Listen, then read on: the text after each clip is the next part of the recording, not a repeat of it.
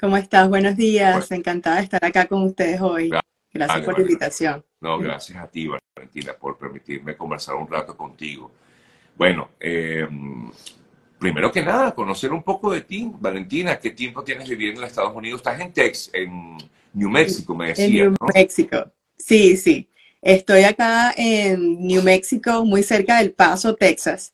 A veces cuando digo New Mexico, como que, bueno, pero no estás en Estados Unidos, estás en, en, México. En México. Sí, claro. sí, entonces siempre como que digo, estoy cerca, muy cerca del Paso, Texas, como a 30 minutos, 40 minutos. Eh, bueno, es una zona bien interesante porque es mucho desierto. Eh, uno está acostumbrado a, a, lo verde, ¿no? A lo, al clima tropical. Eh, acá también, estabas hablando del calor, acá también se siente muchísimo el calor este año, se ha sentido impresionantemente porque es un clima bien árido, bien seco. llegué acá a Estados Unidos aproximadamente hace siete años, justamente por un colega que me invitó para acá eh, ortodoncista, yo soy odontólogo ortodoncista de Venezuela, de Valencia. Eh, y bueno, llego acá eh, más que todo por trabajo. en el 2015 empecé como a averiguar, digamos, cómo era toda la dinámica, toda la logística para ejercer acá. Resulta que un odontólogo acá en Estados Unidos o para volverse odontólogo en Estados Unidos tienen que estudiar mucho más que nosotros, tienen que estudiar ocho años, imagínate, tienen que estudiar después que se gradúan del high school, tienen que graduar, tienen que estudiar cuatro años en un college y después es la carrera como tal. Cuando se gradúan de acá de Estados Unidos, se gradúan como doctor en odontología. Ya, no sé si me escuchas bien. se me fue la señal, eh, se me fue la señal, María Valentina. Eh, Ajá, me decías que una vez que hace los cuatro años del... Eh, dice que son cuatro años del college, no, dos. Sí, cuatro años del college y después cuatro años de, la carrera. Los que lo hacen rápido pueden hacerlo en tres años en el college, pero de igual manera son siete, ocho años. Y prácticamente nosotros estudiamos, tenemos más que todo una licenciatura cuando nos graduamos en, en nuestro país y estudiamos nada más cinco años, pues, pero ellos definitivamente estudian más que nosotros. De allí que cuando venimos acá y queremos ejercer, eh, debemos estudiar dos años más, dos años adicionales, como para podernos colocar al nivel del odontólogo americano.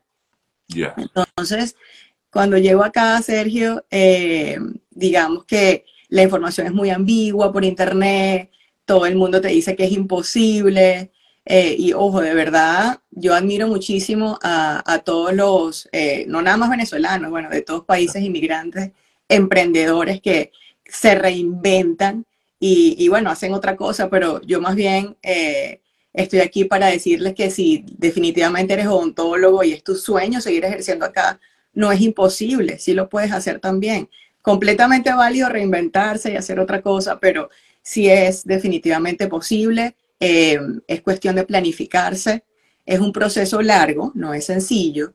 Es un proceso que tarda aproximadamente cuatro años. ¿Por qué cuatro años? Porque el primer año tienes que prepararte para un examen que se llama el Board de Dentista, que lo hacen tanto los americanos como el odontólogo internacional. Se llama INBDE, Integrated National Board of Dental Examination. Ese es el primer examen. Es un examen de toda la carrera en dos días, prácticamente. así que hay que prepararse por lo menos unos seis, ocho meses. ¿Es teórico, y, teórico y práctico? Es teórico solamente. El primer examen es teórico. Después de eso, eso es lo como que lo primero que tienes que hacer y para poder tomar ese examen necesitas mandar tus documentos a una institución que se llama SE, ECE.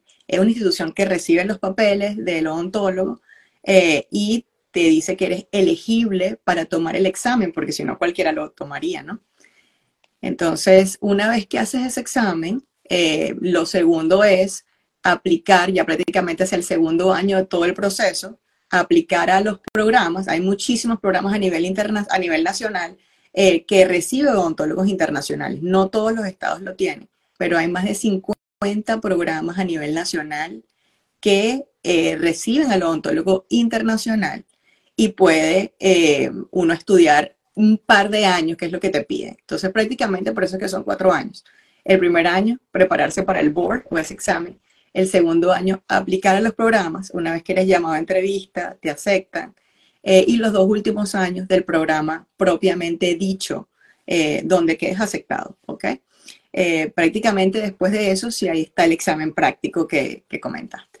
Y, en esos dos años son de estudios tipo posgrado o continúan siendo estudios relacionados con, digamos, toda la odontología?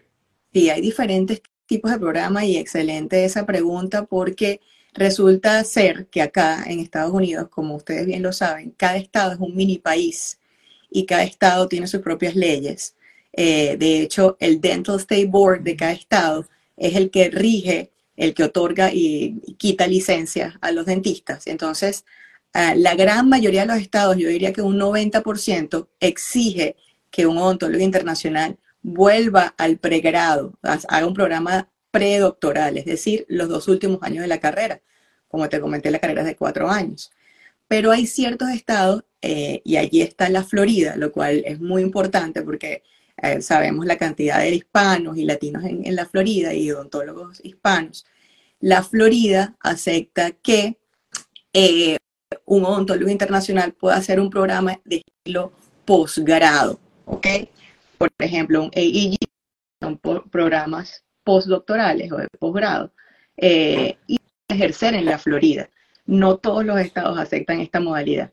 La Florida es más flexible y puedes o hacer una reválida, estudiar los años de la carrera, o en su defecto hacer un posgrado o una residencia en odontología general en la Florida y como en siete estados más. Y eso permite ejercer solo en esos estados, o sea, tiene cierta limitación por estado.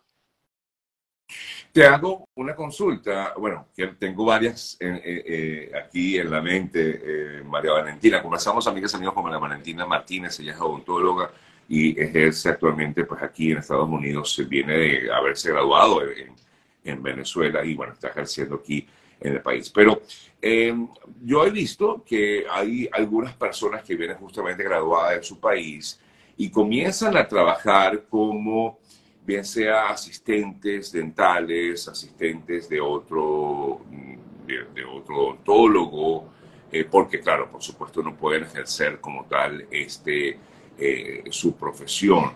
¿Esto es válido para, eh, digamos, parte de este proceso, en Valentina? Sí, de hecho, así comenzamos todos. De hecho, cuando yo, cuando yo llegué acá, también, como todavía no tenía mi licencia de dentista, eh, comienzan a trabajar como asistente dental eh, y es más bien muy bien visto en tu currículum porque estás ya en el medio, empiezas a conocer cómo se trabaja acá. así que es completamente válido. En la gran mayoría de los estados, un odontólogo internacional te contratan de una vez, no tienes que hacer ningún curso adicional para ser asistente dental. Eh, en algunos estados piden un curso de fin de semana, ¿ok? Si eres odontólogo, repito. Ahora bien, hay otra figura, Sergio, que se llama higienista dental. Ok. Eh, que muchas personas eh, no saben diferenciar a lo mejor lo que es asistente, lo que es higienista. Acá higienista dental es un profesional que se encarga más que todo de las limpiezas dentales, Em, de hacer lo que es curetaje periodontal, puede hacer blanqueamiento e incluso puede trabajar sin que el doctor esté allí presente. Entonces, esa figura higienista obviamente tiene un nivel superior al de asistente dental eh, y justamente la Florida es uno de los pocos estados que acepta que un ontólogo internacional solamente tome las examinaciones para ser higienista y no le pide educación adicional. Okay. En los otros estados tienes que estudiar, así seas odontólogo, tienes que estudiar por lo menos 18 meses para volverte higienista, ¿ok? Pero la Florida tiene esa salvedad, repito, como hay tantos eh, hispanos o tantos odontólogos, eh, es más fácil, nada más tomas los exámenes, que son cuatro, para ser higienista y te puedes volver higienista muy fácilmente eh, en comparación a dentista que tendrías que estudiar dos años adicional. Es atractivo en la Florida volverse higienista también, es una buena opción. Eh, para ser dueño de una clínica dental, ¿necesitas ser odontólogo? O sea, tener la, el, el, ¿cómo lo llaman? licencia, la, licencia. La licencia. licenciatura pues, de, de ontología. Sí, bueno, depende también del estado. O sea, por ejemplo, en Florida, hablando de Florida una vez más, eh, no tienes que tener tu licencia en oficina. Tú puedes ser dueño de una oficina y puedes contratar a doctores que tengan la licencia, ¿ok? para ser dueño. Pero obviamente no puedes, no puedes eh, trabajar como dentista si no tienes la licencia. O no deberías. No deberías, claro, claro. Claro, la recomendación en todo caso que tú haces, eh, y así como otros, porque sé que estás en todo un grupo que he venido trabajando en ello, es que efectivamente logren sacarse en estos cuatro años todos los, em, eh, los permisos ¿no? que necesitan eh, para poder ejercer la odontología. Es lo que tú pues recomiendas a aquel claro. que viene graduado de otro país. Sí, claro, nosotros tenemos hace, hace tres años, eh, la doctora Tomic y yo, una colega cirujano bucomaxilofacial también venezolana, también egresada de la Carabobo, eh, empezamos con este proyecto que se llama Become Dentist, donde oh. ayudamos a los odontólogos internacionales a sencillamente hacer todo el proceso desde cero, porque a nosotros nos costó muchísimo eh, de hecho, cuando empezamos a estudiar, la primera pregunta de un libro que se llama First Aid, duramos como un mes en entenderla y nos dimos tanto, tanto, tanto, eh, tantos tumbos aquí y allá, no sabemos por dónde comenzar, que decidimos empezar con esta compañía. Eh, de verdad que ha sido muy gratificante poder ver a tantos colegas hispanos. Ahora mismo tenemos más de, más de 400 alumnos activos de toda Latinoamérica del Ecuador, Perú, Colombia, Venezuela, Chile, Argentina, etcétera. Eh, y bueno, nos sentimos de verdad bien contentos de, estar, de poder colaborar o poner ese granito de arena eh, y llevarlos, como quien dice, con ese paso a paso desde cero.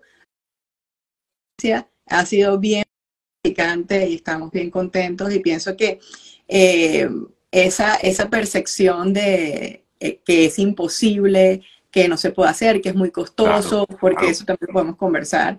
Eh, eso te quería preguntar, aquí te hacen esta consulta directamente, los costos de estos exámenes, eh, ¿cuánto, cuál, cuáles son? No sé cuáles son los exámenes de los cuales habla ella, pero me imagino que tú debes estar al tanto de... Son muchos los exámenes que hay que, que, que en todo caso, eh, pasar para poder ejercer.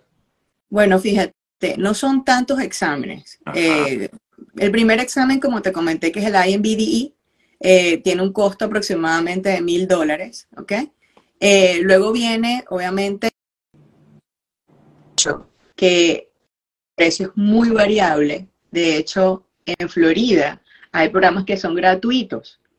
Por ejemplo, en el Hospital Larkin. más bien le pagan al odontólogo para estar allí. Entonces, no, no podemos, digamos, generalizar. yo, yo estudié en Boston University, ¿ok? En BU, tremenda universidad, un programa, bueno, buenísimo, con mucha vanguardia, odontología digital, eh, de verdad también muy, muy bueno para los odontólogos internacionales, eh, que son gratuitos, que no sales con esa deuda millonaria. Mi programa, un programa normalmente entre los 75, 80 mil dólares anuales, lo cual es bastante costoso. Sin embargo, eh, acá el odontólogo, todo el mundo estudia con, créditos, con préstamos. Y esos créditos o préstamos los pagas a 20 años. Eh, definitivamente la odontología es bastante lucrativa y puedes sencillamente pagarlos como una inversión a largo plazo. Repito, hay programas que son gratuitos, ¿ok? Si tienes la, ventaja de estar en uno de estos programas, pues ideal, eh, no sales con esa deuda millonaria. Pero después que terminas el programa, no sé si me escuchas bien, Sí, sí, se nos ha ido un poquito la señal de pronto, pero ya te retomé. Sí. Ok, gracias. Bueno, ya prácticamente después que haces el programa, sí quedan los exámenes de la licencia, que son tres, que el costo oscila entre 2.000 2.500 dólares. Eh, prácticamente sería la cifra final. Pero si te pones a ver, eh, si estudias el programa gratuito, tampoco es descabellado eh, que sean tantas examinaciones, sino el examen inicial y los exámenes de la licenciatura, que son hacia el final, que son tres, estaríamos hablando de unos 4 mil, 5 mil dólares en total, quizás. Ya, dentro de esos cuatro años. Dentro de esos cuatro años, correcto. Hay, hay también como te digo, como los programas son tan variados y cada estado es tan diferente, hay programas que te piden otro examen al entrar. Hay programas que no, te hacen una entrevista y ya. Por lo menos el programa donde yo estudié en Boston, te hacen una entrevista y ya. Hay otros programas que tienen un examen práctico que se llama Bench Test. Eh, por lo menos las universidades de California, eh, hay unas cuatro o cinco en California de programas internacionales que te exigen un bench o examen práctico. Eso también pudiese sumar a ese total.